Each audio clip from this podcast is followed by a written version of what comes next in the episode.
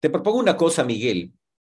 ¿Qué tal si nos introduces a ese fascinante y misterioso mundo que condiciona nuestra forma de actuar sin que nos demos cuenta?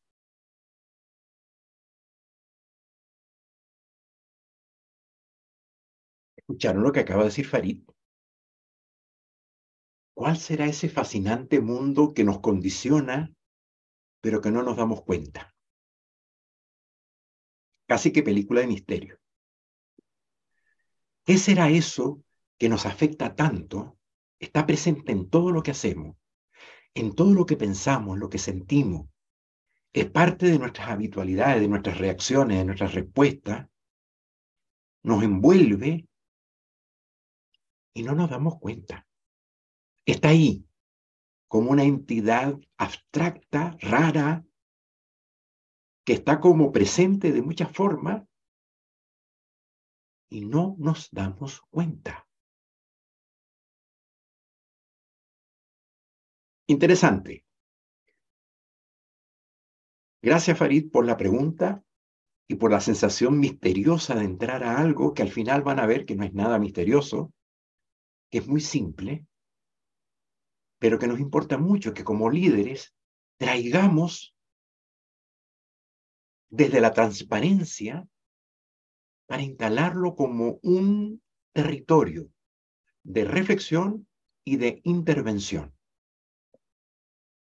Esta mañana, temprano, leía un artículo que salió en la prensa de Wall Street, Journal, que es una encuesta realizada por la organización Gallup sobre climas internos en el mundo laboral hoy en Europa y en los Estados Unidos. Se la recomiendo, búsquenla, está en, en, en Internet, buscando estos datos, la van a conseguir. Y miraba cómo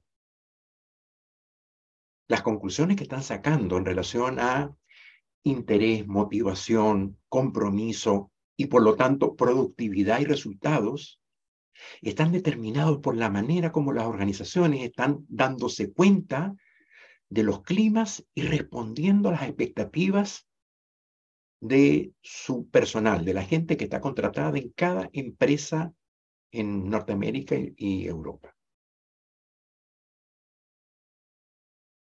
Y lo que me llamó la atención de la encuesta es el trabajo integral de mirar por lo menos 14, 15 factores distintos para poder llegar a una misma conclusión. Es decir, en otras palabras, la capacidad de mirar la complejidad de las muchas partes que integran una entidad, un fenómeno, una situación, para poder entender lo que está pasando. A eso lo llamo, lo llamamos enfoque y mirada sistémica. La competencia de aprender a mirar sistemas. Todos alguna vez en la universidad, en algún curso, hemos escuchado la importancia de la mirada sistémica. Desde finales del siglo pasado, se instaló como una forma distinta de reflexionar el mundo, la vida, la biología, la naturaleza, al ser humano. Y la traemos hoy con la idea de destacar cómo los sistemas, los distintos sistemas a los que pertenecemos, a los que hemos pertenecido a lo largo de nuestra vida, de nuestra historia, determinan en gran medida la manera como actuamos y operamos. A eso se refería Farid cuando decía, eso que nos determina en la manera como hacemos y que no nos damos cuenta. Es decir, los sistemas están presentes en nuestra vida de distintas maneras y no nos damos cuenta. Y un líder necesita hacer consciente los factores que cada sistema que tocamos y nos toca están presentes en lo que hacemos. Y no es simple. Y no es simple porque requiere un nivel de abstracción y de mirada de los hechos concretos para poder entonces construir interpretaciones que nos habilitan a tomar decisiones asertivas con, con, sentido de, de, de resultado, con sentido de efectividad. La asertividad en las decisiones de un líder tiene mucho que ver con la capacidad de mirar los sistemas que están involucrados en todo lo que hacemos. Ayer, por ejemplo, leíamos, deben, haber visto también, no sé cómo, cómo se pronuncia, Blinken, Blinken, Blinken, el apellido del secretario de Estado norteamericano, en su reunión con Xi. Y cómo, una vez que se da la reunión, todos los indicadores de las bolsas del mundo entero fueron impactadas positivamente. Se estabiliza el dólar por un rato, se estabilizan los indicadores macroeconómicos, o sea, como que el mundo hizo así. Solo porque estos dos personajes se habían reunido en Pekín a distender las situaciones de tensión entre China y los Estados Unidos. Y ustedes dirán, ¿y eso qué tiene que ver conmigo? ¿Cómo una reunión que se da entre dos líderes importantes del mundo al final afecta las economías centrales del mundo y de alguna forma también deriva a todo lo que significa los procesos económico, financiero, de inversión, de desarrollo, de crédito, de posibilidades en cada una de las empresas de nuestra América, en el Ecuador, en Perú, en Colombia. En particular, las empresas en las cuales a ustedes les toca jugar un rol de liderazgo. Y la importancia de estar atento a todas estas señales que en el mundo ocurren, porque al final esas son las señales que determinan las tendencias, las posibilidades, las expansiones posibles, las oportunidades de nuevos mercados, de nuevos negocios, de nuevos clientes, o al revés, los dolores y necesidades que van emergiendo producto de situaciones económicas en las cuales como empresarios estamos casi que obligados a escuchar, a leer, a estar atentos. Hace 15 días atrás o un poquito más, en Brasil se reunieron casi todos los presidentes de América Latina. Otro escenario impactante. A partir de esa reunión se abren nuevas oportunidades de negocio en casi todos los países de América Latina. ¿Cómo eso impacta a mi propia organización, a mi propia empresa? a la reflexión estratégica de dónde estamos hoy parados y para dónde queremos ir y cuáles son las oportunidades de hacer cosas distintas y nuevas para crecer y expandir lo que hacemos hoy.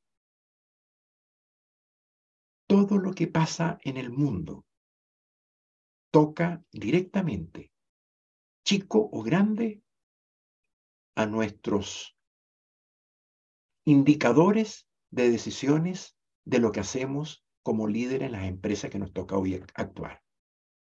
Entonces, el desafío es aprender a escuchar y a leer las señales que los muchos sistemas del mundo entero están entregándonos para a partir de eso poder tener fundamentación, juicios fundados. Lo que decía José Luis hace un momento, no sé si era manejando que venía José Luis eh, conversando, me asusta, en buena hora apagó su cámara, probablemente esté escuchando lo que estoy diciendo, pero José Luis nos decía la importancia de no tomar los juicios que hacemos como verdades, sino como interpretaciones. Y poder construir muchas interpretaciones a partir de los datos que nos entrega los distintos sistemas en los cuales estamos involucrados. El liderazgo, decía hace rato, es un fenómeno conversacional, pero también es un fenómeno sistémico. Y esto es muy interesante, porque si es un fenómeno sistémico, la pregunta que yo me hago es, ¿y qué significa que sea un fenómeno sistémico? ¿Cuáles son los rasgos principales del sentido sistémico de reflexión frente a cualquier fenómeno, en este caso el liderazgo? Y puedo anotar algunos elementos que creemos que son importantes cuando hacemos la mirada de los sistemas y la mirada de entender la enorme complejidad del entramado que ocurre en la vida, en los negocios, en el trabajo, en cada una de las empresas de ustedes. Una primera característica de la mirada sistémica y de los sistemas es la conexión entre las distintas partes que constituye cada estructura de un sistema. Los sistemas tienen estructuras, tienen una forma particular de ordenarse. Es un orden dinámico de relaciones. Y estoy hablando de sistemas financieros, de sistemas sociales, de sistemas políticos, de sistemas biológicos, de la naturaleza.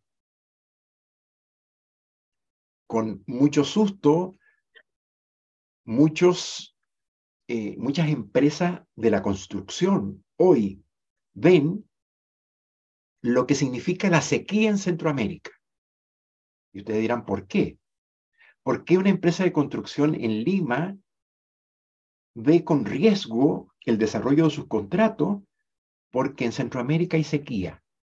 Porque con la sequía el nivel de agua del canal de Panamá ha empezado a descender y los barcos que traen los insumos tienen que bajar a Magallanes y dar la vuelta entera para poder llegar a su, a su punto de destino, encareciendo flete, demorando los procesos y afectando directamente las fechas que tenemos para entregar lo que tenemos que entregar. Mirada sistémica. O sea, todo afecta, todo nos afecta. De todas maneras estamos tocados por elementos que si no leemos a tiempo, no tenemos capacidad de anticipación. Y una característica de un líder es su visión para anticiparse a los hechos y poder construir plan A, plan B, plan C plan D frente a todas las decisiones que vamos tomando. Segundo rasgo, la complejidad. La reflexión sistémica, la mirada sistémica implica necesariamente romper la, la linealidad en la que aprendimos en la escuela a entender los fenómenos que nos tocan. La vida, la organización social, no ocurre linealmente. Dos más dos no siempre es cuatro. Necesitamos jugar con todos los elementos en una capacidad de, reflexión eh, compleja de fenómenos cambiantes, de situaciones que van por todos lados, generando nuevas oportunidades y nuevas situaciones de, de crisis y de carencia. Entonces, no es simple, no es simple. El instalar la competencia de reflexionar sistémicamente implica necesariamente la competencia de pensar en la complejidad emerge una palabra que a Farid le encanta, el caos. Farid ha sido un estudioso del caos como una modalidad organizacional, como una modalidad de construir un cierto orden distinto que emerge producto de las múltiples variables que ocurren en cada situación. Aprender a gestionar el caos es parte del desafío que tenemos como líderes, porque aun cuando yo quisiera tener una vida ordenada, un, dos, tres, cuatro, paso uno, paso dos, paso tres, etapa primera, etapa segunda, etapa tercera, fase, fase primera del plan, fase segunda del plan, el diseño se lo come la vida misma en el momento mismo que termino de escribir mi diseño. Aprender a operar en el caos, en la complejidad, es tal vez de las características más importantes que un líder hoy necesita desarrollar para poder tomar todas las decisiones que van ocurriendo en cada momento. Esto implica otra característica, la capacidad de mirar la totalidad y al mismo tiempo las particularidades. Es decir, cada piecita de cada estructura, mirar lo que pasa en cada elemento sin perder la globalidad. Lo, lo, llamamos mirada de águila, mirada de serpiente. La capacidad de mirar desde arriba el bosque permanentemente y al mismo tiempo de mirar cada árbol, cada conexión que se da, cada claro que ocurre en el, en el bosque, cada situación que ocurre allí, estar atento a las señales sin perder de vista la globalidad, totalidad y particularidad, y jugar todo el tiempo entre una y otro eh, eh, escenario sin perder de vista el norte para donde estamos yendo. La interdependencia y la interconexión, otra característica, se las he mostrado desde el principio con, con los ejemplos que les he traído. Todo está interconectado, todo está, todo está interdependiente. El desafío es encontrar las piezas que en el sistema y en los sistemas me afectan en mis decisiones como líder o en mis decisiones en el territorio personal, como padres y madres o como parte de una estructura familiar en donde toda decisión familiar también implica mirar las partes que están integrando esa situación para poder determinar un camino. Una característica importante de la mirada sistémica es la mirada múltiple, es decir, la mirada de los muchos sistemas que a su vez están constituidos en el sistema donde estoy. Háganse la pregunta ustedes. En su empresa, en su empresa, que es un sistema, ¿cuáles son los sistemas que están orbitando alrededor? Y pudiéramos decir, por ejemplo, el sistema legal, eh, sistemas que tienen que ver con, eh, regulaciones o reguladores, entidades reguladoras, eh, el sistema bancario, financiero, con todas sus características, que a su vez tiene a su vez también varias órbitas alrededor, los sistemas productivos, a donde ustedes logran tocar. Las características de cada cliente que ustedes tocan son a su vez, cada cliente, un sistema con sistemas alrededor. Yo agregaría el sistema político también, Miguel. Y va para allá. Gracias. Por supuesto. O sea, las implicaciones políticas. Eh, y, especialmente hoy, hoy, en este instante, Colombia, Perú y el Ecuador, conmocionados con temas políticos que son sumamente importantes. Los tres países, y, no, no dejo por fuera Chile. Pero en este momento en particular, la fragilidad de los sistemas políticos también afecta mi territorio de decisiones y de posibilidades. No es fácil, no es simple lo que estamos trayendo. Le estamos trayendo un gran problema que significa aprender a pensar en complejidad los múltiples sistemas presentes en cada circunstancia y decisión que nos toca tomar. Una característica interesante de los sistemas es determinar o lograr visualizar las propiedades emergentes que ocurren en cada sistema. ¿Cuáles son las propiedades emergentes del sistema financiero hoy? Las propiedades emergentes del sistema que constituye su, organización de cara a la competencia de los demás clientes. ¿Cuáles son las propiedades emergentes que ocurren en cada sistema? Y en donde finalmente una característica que nos importa mucho destacar es que dado que los sistemas están hechos de estructuras que hablan del orden dinámico de las relaciones que ocurren dentro de cada sistema, es tan importante la forma como el fondo, o al revés. Es tan importante el fondo de cada sistema, de lo que decimos y de lo que hacemos, como la forma en que se entrega y la forma como está vista en la relación con las demás entidades de cada sistema. Dicho de otra manera, es tan importante lo que te tengo que decir como la manera como te lo voy a decir. Fondo y forma juegan también un una matrimonio, una relación, una conexión, que habilita que el contenido de cada estructura sistémica pueda ser mirado y pueda ser reflexionado también considerando la forma que adquiere cuando lo conversamos, cuando lo entregamos. Son características de la mirada sistémica, compleja, integral, mira totalidades, mira conexiones, es una mirada múltiple, nos pone en el desafío de determinar cuáles son los sistemas importantes que me afectan y los sistemas que pareciera que son importantes pero no me afectan nada o me afectan menos, porque al final el resultado que nos importa son tres habilidades y competencias de un líder que están marcadas por nuestra capacidad de mirar sistémicamente. Primero, la asertividad en las decisiones. Es decir, la capacidad de decidir con todos los ingredientes involucrados en la decisión que estamos tomando.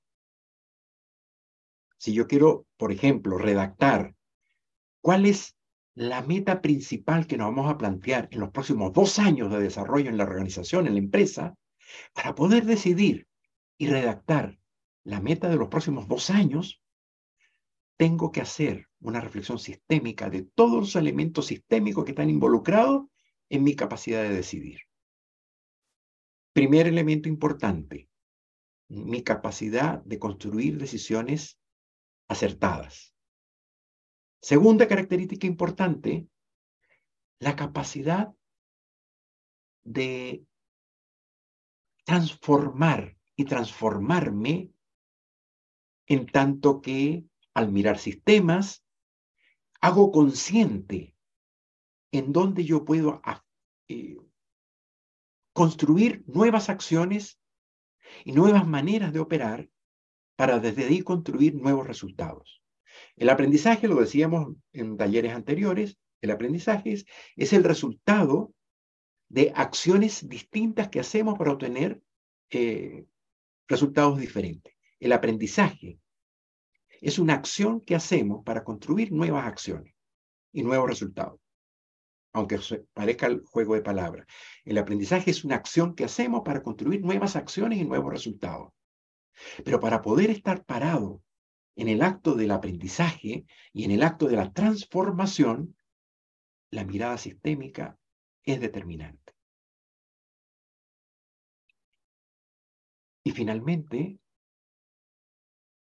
la, última implicancia o derivación que tiene que, ver con esta capacidad de decidir de manera acertada, de transformar y de impactar en los procesos de transformación, tiene que ver principalmente con la capacidad de construir conectividad y equipos de alto desempeño. Es decir, si mi equipo logra ponerse en la mirada global, mi gente cada vez que hace lo que hace, entiende el para qué, el cómo, el de dónde, el para dónde vamos, da respuesta a lo que la encuesta Gallup, que leía yo esta mañana en el artículo sobre motivación en el mundo organizacional, da respuesta a eso. Es decir, le da sentido a lo que hacemos. Y ahí, con eso termino, una característica principal de un líder es su capacidad de construir sentido a lo que hacemos. Farid en estos días me preguntaba, Miguel, ¿cuál es tu principal característica como líder? Me preguntó él a mí, me estaba haciendo coaching. Y me quedé yo dando vuelta con la pregunta. Farid tiene esas preguntas raras que hace a veces y que lo deja uno descolocado. Y al final lo único que me salió fue, ¿sabes qué? Creo que yo soy un constructor de sentido. ¿Por qué? Porque en todos los escenarios donde me toca operar, trato de generar un tipo de conversación que hace que los que estamos formando parte de eso entendamos para qué y para dónde vamos. Y eso que parece una pregunta tan simple, ¿por qué hacemos lo que hacemos? Cuando yo la llevo a mi equipo de trabajo, me doy cuenta de la enorme como alumbramiento, luminosidad que se abre cuando mi gente se hace la pregunta, ¿para qué hacemos lo que hacemos? ¿Cuál es el sentido de estar acá? Y me abre muchas posibilidades. Entonces, resumo. Importancia de la mirada sistémica en toda su complejidad tiene que ver con decisiones acertadas, aprendizaje, transformación y esta capacidad de construir sentido a todo lo que hacemos. Porque si decimos que los sistemas están hechos de estructuras, la pregunta inicial y, o sea, la pregunta como automática que me sale es, ¿y en mi empresa cuál es la estructura que estamos teniendo? ¿Sí? Y cómo la estructura que estamos teniendo efectivamente me está hoy sirviendo. Hay un dicho, no me acuerdo ahorita del autor, prometo mandarles el autor, que dice,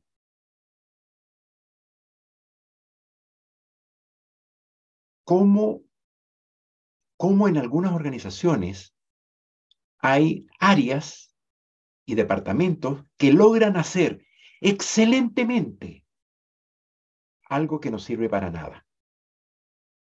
Y son maravillosos hacedores de lo que hacen, con escaso o nulo aporte de valor. Qué bien han logrado estructurarse para hacer tan bien lo que hacen que al final aporta cero a lo que nos importa y desarrollamos. Entonces, esto que Alex nos trae es como usar toda esta mirada sistémica en concreto para hacernos la pregunta, ¿la estructura que hoy estamos teniendo es la que nos sirve? ¿Cómo pongo el mejor talento en el mejor sitio para poder efectivamente lograr los mejores resultados?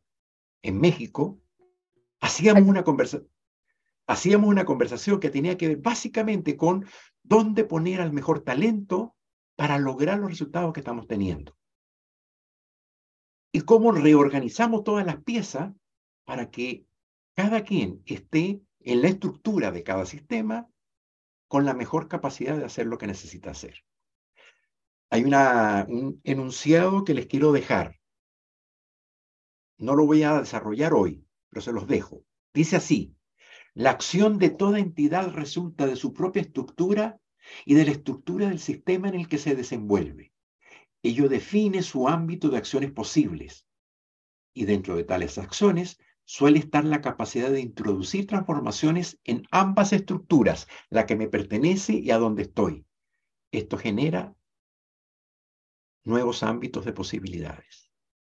Miguel nos posicionó al, inicio de este programa, nos hizo caer en cuenta que las organizaciones somos redes conversacionales. Yo voy a apoyar de algunas laminitas que les hemos preparado para continuar y conectar con lo que Miguel nos trajo y también con la inquietud. Entonces, fíjese, una forma de comprender la complejidad de una organización es el organigrama, pues algo muy, conocido eh, entre, todos, entre todos nosotros, ¿no? Que más bien tiene como un perfil eh, el organigrama de mostrar las jerarquías en, las, organizaciones.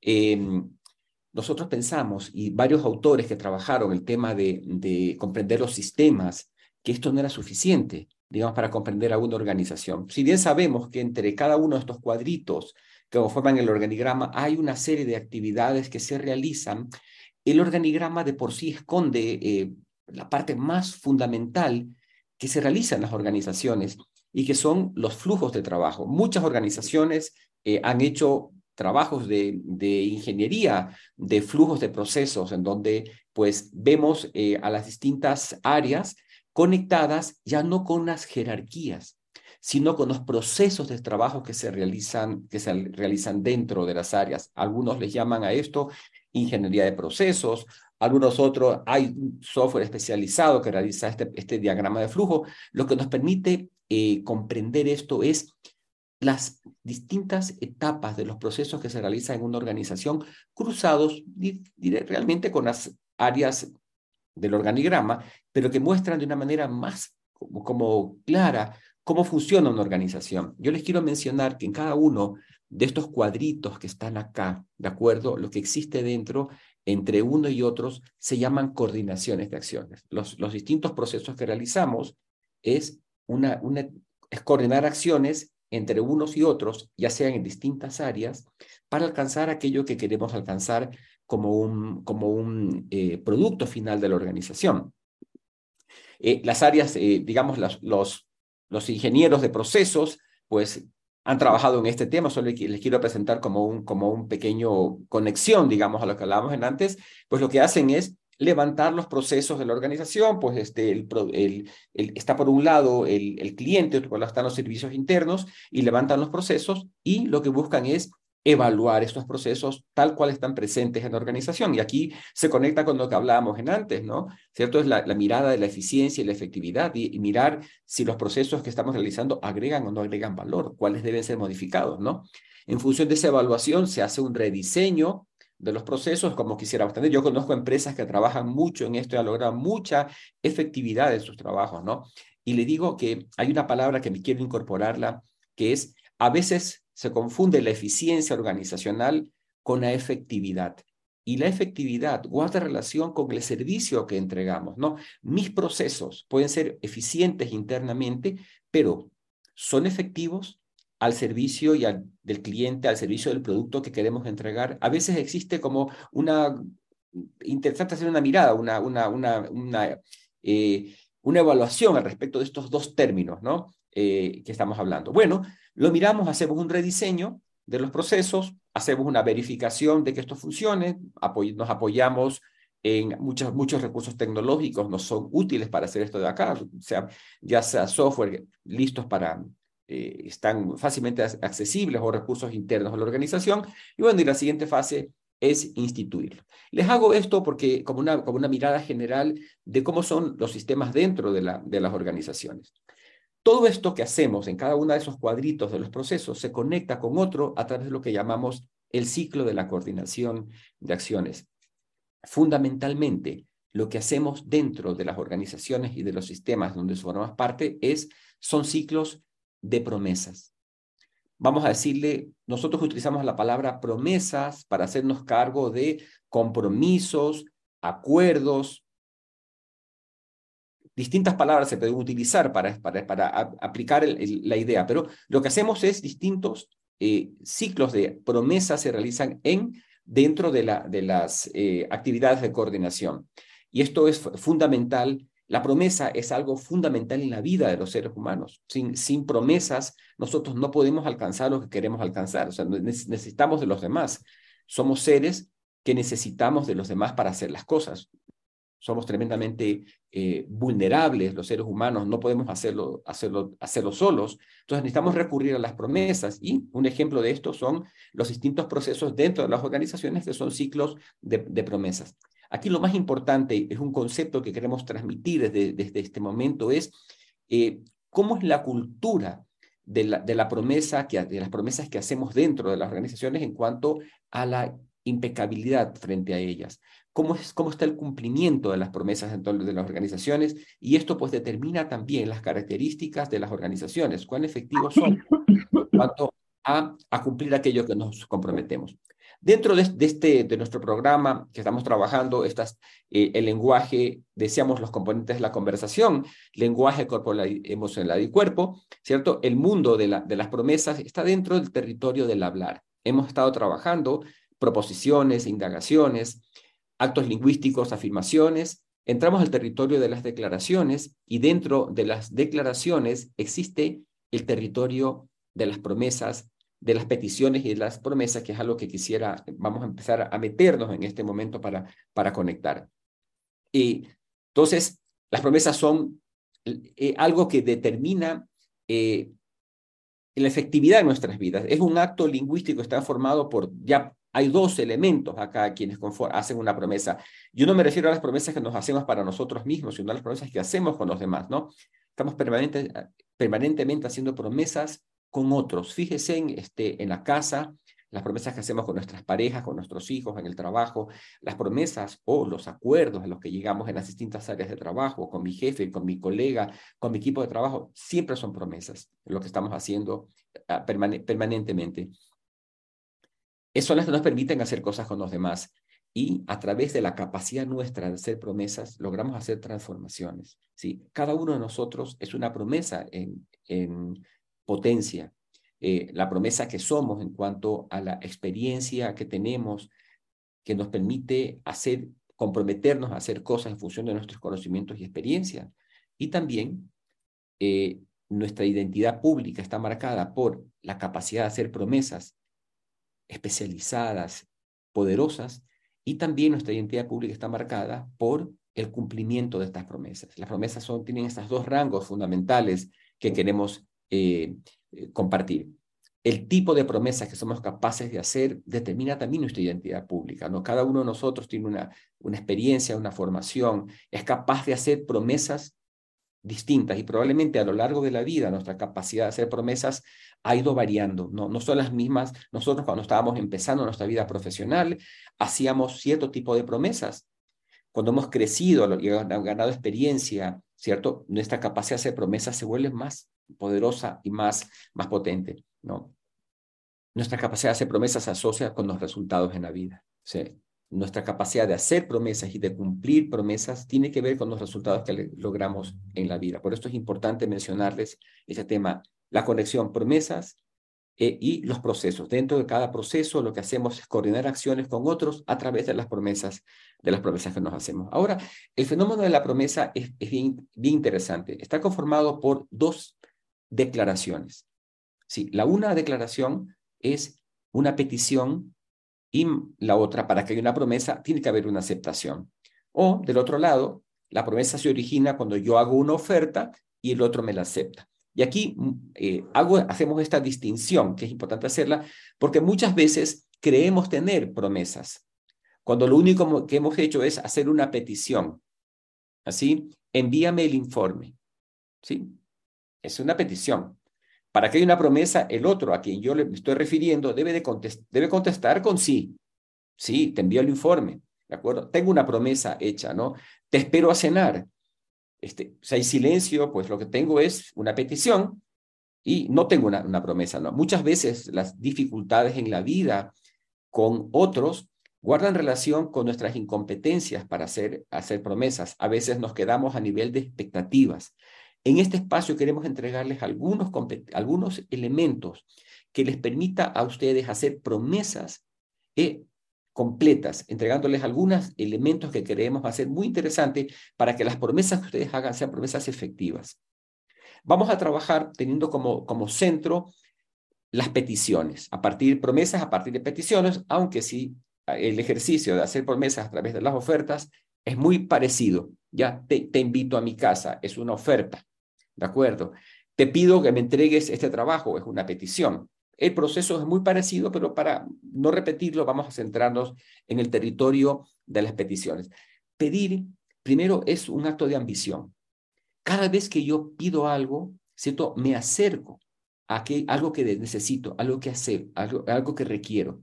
La petición es algo fundamental en nuestras vidas que me permite, no garantiza, pero me permite acercar aquel deseo, aquel anhelo, aquella necesidad que tengo, aquel, aquel sueño. Y es por eso que les planteamos la pregunta, oigan, ¿pedir o no pedir? Muchas veces nos quedamos en el territorio de no me atrevo de a pedir.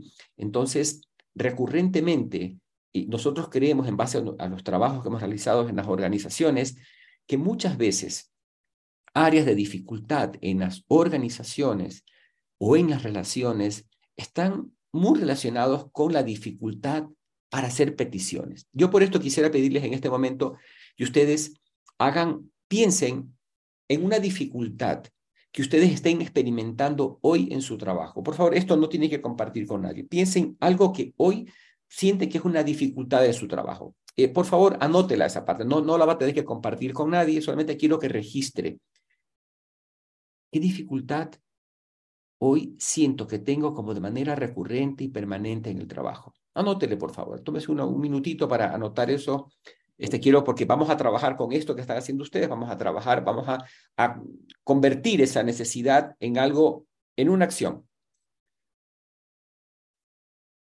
Muy bien, digamos que ya tienen esa, esa dificultad registrada. Ahora, quien no sabe pedir, digamos, bueno, tiende a ser autosuficiente. Muchas veces nosotros decimos, tengo tanto trabajo en mi espalda, tanto, tanto peso en mi espalda. Quizás ese peso que esté allí tenga que ver con una dificultad que experimento en pedir. En algunos dominios de la vida somos buenos pidiendo y en otros nos cuesta. O con algunas personas se nos hace fácil pedir y con otras no. Es interesante pedir, este, mirar esta, esta dificultad. A veces, ¿con quién tengo dificultad para pedir? ¿Con mi jefe? ¿Tengo dificultad a pedir a, mis pares? Eh, ¿Qué cosas me cuesta pedir en casa? ¿Qué cosas no me atrevo a pedir? Tal vez en el espacio de el balance de las responsabilidades, tal vez pedir en el territorio de la intimidad. Les quiero plantear el tema de que hay territorios en los cuales nos cuesta pedir y es interesante mirar lo que nos perdemos al no pedir. Eh, precondiciones para pedir. Eh, para hacer una petición, aquí les tenemos una lista de cinco cositas, este, por favor, que solamente es como una reflexión. Primero, algo hace falta. Para hacer una petición, pues algo hace falta y eso que hace falta me interesa. O sea, me, me importa, porque ah, me pueden hacer falta muchísimas cosas en la vida, pero esto me, me importa, esto me interesa. Ahora, aquí hay un juicio bien interesante. Tengo el juicio de que no sucederá solo, de que eso que necesito y que me interesa tal vez no suceda solo. Y es por eso que necesito pedirlo para hacer lo que funcione, ¿no? Pero aparte de este juicio de que tal vez si no hago la petición, esto no se dé, también tengo que pararme en lo posible. Esto que voy a pedir, ¿es posible? ¿Es razonable que lo pido? Y el otro, y el otro aspecto que quiero colocar acá es, no lo quiero hacer o no lo puedo hacer. Les quiero poner un ejemplo. ¿no? Digamos que estoy en el territorio de mi propia economía y digo, me está haciendo falta dinero. Creo que, que los ingresos que tengo siento que no son insuficientes, los necesito, me interesa, porque algunas cosas de mi vida están como complicándose por esto, ¿no? Ahora, estoy esperando un incremento de sueldo. Yo con esto les pido, por favor, no estoy sugiriendo que vayan a hacer esto a continuación. Es un ejemplo que les estoy poniendo. Eh, tal vez, tal vez no sea eso, tal vez este, si, si no hago algo, eh, mm, ese incremento de sueldo que espero no se dé. Ya ha pasado un tiempo y no se ha dado. Entonces, una premisa que me hago, tal vez tengo que hacer algo. Ahora, ¿es posible? A ver, lo que voy a pedir como sueldo, voy a pedir un 60% de incremento de sueldo. ¿Es razonable pedirlo? Es una premisa para pensarlo. O, ¿cómo han estado mi desempeño en los últimos, en el último tiempo? ¿Cómo ha estado el logro de mis metas? Caracho, le estoy, pero en el 60% de mi cumplimiento. Entonces, ¿será el momento adecuado para pedir esto, un incremento de sueldo, a pesar de que lo siento que es necesario que importe? Es como decir, esto es la, la, posibilidad de evaluar esto que, esto que está acá.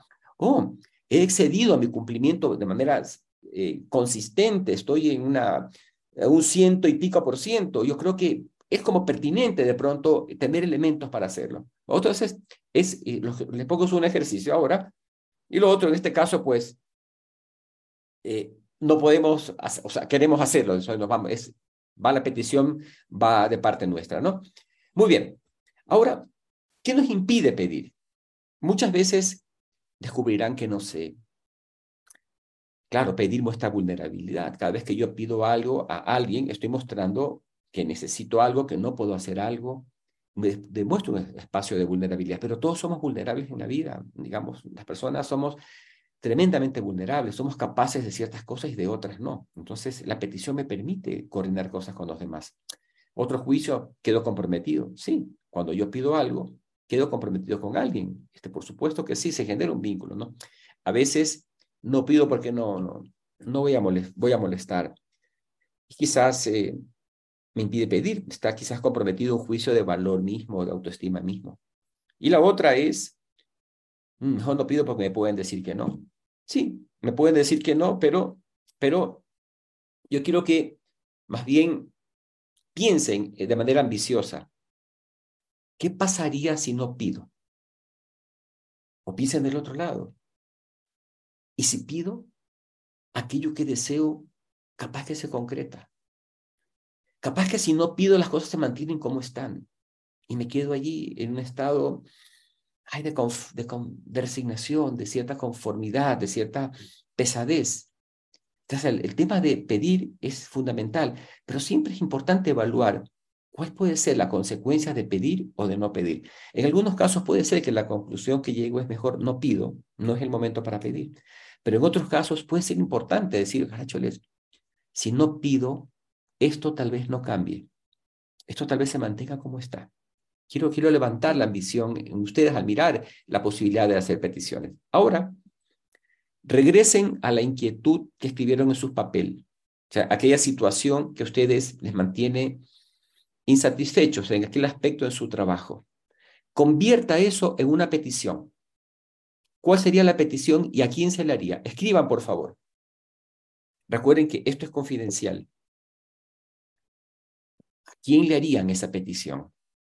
¿Cómo sería esa? Conviertan esa inquietud en petición. Esto necesito pedir para que aquello que me inquieta o me siento insatisfacción en el trabajo se genere una posibilidad en concretarse en una promesa.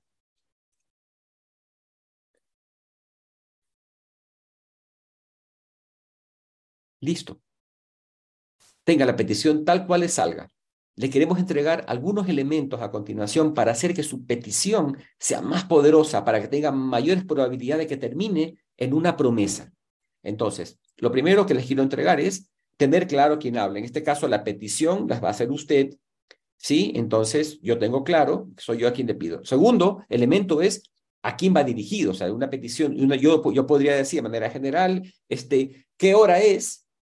digamos, y se las, se las lanzo a, manera, a nadie, al que me responda, ¿de acuerdo? Me trae un vaso de agua, ¿sí? Muestra una inquietud, pero no va dirigida a nadie en particular. Entonces es importante tener claro a quién va dirigida la petición que quiero hacer. ¿Es un colega? ¿Es un reporte mío? ¿Es mi jefe? ¿Es mi pareja? ¿Es mi hijo? ¿Es el vecino? Ya, muy bien. Entonces, aquí viene la inquietud antes de hacer la petición es tener claro cuál es la inquietud, cuál es la necesidad que tengo. Esto no está funcionando, esto tenemos y reclamos permanentes de, del cliente, eh, no estamos llegando a, la meta o los proyectos que hacemos terminan, no son tan limpios al, terminar, este, hay problemas de ejecución. Esa es la inquietud. Fantástico. Luego, ¿cuál es la acción que espero? bueno, yo, quiero, yo lo que quiero, mira, no, tenemos insatisfacción con los clientes, ¿de acuerdo? Y lo que te quiero pedir es que te reúnas al menos una vez al mes con esta persona para que escuchar cómo se siente con respecto a lo que le estamos entregando. Es una petición donde le muestro una acción futura a la persona. Y luego es algo fundamental en las peticiones, es tener claras las condiciones de satisfacción. Digamos, yo necesito el reporte de ventas para fin de mes y en el reporte espero que haya esta información, ¿de acuerdo? Y lo requiero para el día 28 y a las 12 del día del día 28. Entonces, trato de entregar las condiciones de satisfacción claras para que la petición no, luego no termine en que, oye, pero yo te entregué lo que me pediste. Sí, pero es que lo que te pedí no era exactamente eso. Probablemente falla la condición de satisfacción, falla los elementos de la, de la de satisfacción que me hacen decir, perfecto, lo que me, lo que me entregaste es lo que estaba esperando. Muchas veces, eh, este, estas condiciones de satisfacción están sobreentendidas muchas veces cuando yo tengo un espacio de convivencia con otros. Muchas veces no hace falta establecer la condición de satisfacción. Por decir algo, en, los, en, en las organizaciones usualmente se entregan reportes, reportes de la ejecución de metas y de objetivos, ¿no? Entonces, cuando el jefe, luego de trabajar ya un buen tiempo con la persona, digamos, basta con decirle, necesito el reporte tal para tal día. No hace falta explicar el contenido de ese reporte porque ya hemos construido una relación interna en donde cuando yo pido el reporte, está el reporte ya está previamente en otros espacios establecidos. Pero muchas veces cuando se trata de nuevas peticiones, se trata de inquietudes nuevas o se trata de gente nueva que entra a la organización, no existe el trasfondo compartido de obviedad. Entonces es importante que la petición vaya en esos momentos claramente establecidas las condiciones de satisfacción. Mira, en la empresa hacemos este tipo de reportes, cierto que tenga esta información, lo queremos para tal día, esto hay que cuidar, ¿de acuerdo? En esas primeras ocasiones es fundamental entregar, hacer un trasfondo compartido de obviedades para evitar que luego suceda que lo que me entrega no se ajusta a lo que necesitamos. En muchas ocasiones tal vez ya no haga falta porque tenemos, compartimos en un sistema, compartimos expectativas juntas y ya conocemos este trasfondo. El otro es el tiempo, ya lo dije antes, dentro de las condiciones de satisfacción es para cuando quiero lo que, esté, lo que quiero. Te espero a cenar en casa. No es suficiente, te espero a cenar en casa el viernes. Mira, a las 7 de la noche está bien, ¿de acuerdo? ¿Qué dices? Sí, tengo una promesa. Muy bien. La emocionalidad, ¿cierto? Para hacer peticiones es fundamental darnos cuenta en qué emoción estoy. Las emociones nos abren o nos cierran como caminos, ¿no? Cuando yo estoy en una emoción positiva, adecuada, puedo hacer peticiones más fácilmente, o cuando la otra persona está en una emoción adecuada. Digamos, una persona, le voy a hacer una petición a alguien que está saliendo de una reunión estresado, leído mal ese día, tal vez no es el momento para hacer la petición. Y, le hago la petición en el corredor, tampoco es el momento para hacer la petición. Es como fundamentalmente cuidar la emocionalidad, ¿no? La confianza. Yo hago peticiones a personas a quienes le tengo confianza. De lo contrario, no le pido. Porque si yo no le tengo confianza a esa persona, que lo que le voy a compartir, porque recuerden que les voy a compartir inquietudes a una persona, le voy a compartir una petición, una acción que, requiero, la confianza es fundamental. Probablemente uno de los elementos que, uno de los elementos que me impide eh, hacer peticiones de cierto tipo es la falta de vínculos de confianza con esa persona que me detiene. O simplemente la historia de cumplimiento de promesas anteriores ha sido tan mala que esa persona no se lo pido, porque la confianza está ahí afectada. El modo en que hacemos promesas. Nosotros aquí queremos entregarles algunos verbos este, para, decir, para que sea lo más específico posible la promesa, que sea claro que es una, una petición, perdón. Aquí hay algunos verbos, te pido, te solicito, te sugiero, te recomiendo, te aconsejo. Dependiendo de las circunstancias, utilizo un verbo, te ruego, te imploro, te invito, te, exijo, dependiendo del nivel de autoridad o de circunstancias, el verbo es importante este, quedar claro, ¿no? Te, te, pido que me envíes el informe para tal día, ¿no? Este, es queda claro. También se puede decir, envíame el informe, ¿de acuerdo? Pero cuando le ponemos el verbo asociado a la petición, queda como más fuerte el vínculo de, la, de, la, de, hacer, de hacer una petición. Luego, eh, el medio, y el medio queremos referirnos que este es un mundo en el que entraron otros sistemas a ser parte de los recursos de conversación de las personas, como son los chats, eh, el Facebook, el correo electrónico, la videollamada, la conversación presencial. Entonces, ¿cuál es el medio adecuado que necesito para hacer una promesa? ¿Será que el WhatsApp es suficiente para hacer una petición? ¿Será que alcanza para, revisar todos estos 11 puntos del WhatsApp? O después una petición que sí es simple, ya, ya hay un, espacio de obviedad compartido y entonces quizás sea... Pero entonces lo que quisiera es que evalúen cuál es el medio que ustedes utilizan para hacer eh, peticiones efectivas. Este, quizás haya que cambiar algunos de ellos o incorporar otros. Tal vez sea necesario en algunos casos reunirme frente a frente con el otro para poder repartir o pasar por estos 11 pasos que he mencionado hace un ratito. Y otro más que es el contexto, bueno, que tiene que ver con todo esto que hemos trabajado y que en el, el taller siguiente nos vamos a meter de cabeza a trabajar el contexto como una de las puertas que permite hacer peticiones, promesas poderosas. Pero por ahora quiero dejar este espacio allí abierto. Miren, quiero, al respecto de las peticiones, con, esto que les he entregado, quisiera que complemente el, la petición que usted hizo. ¿De acuerdo?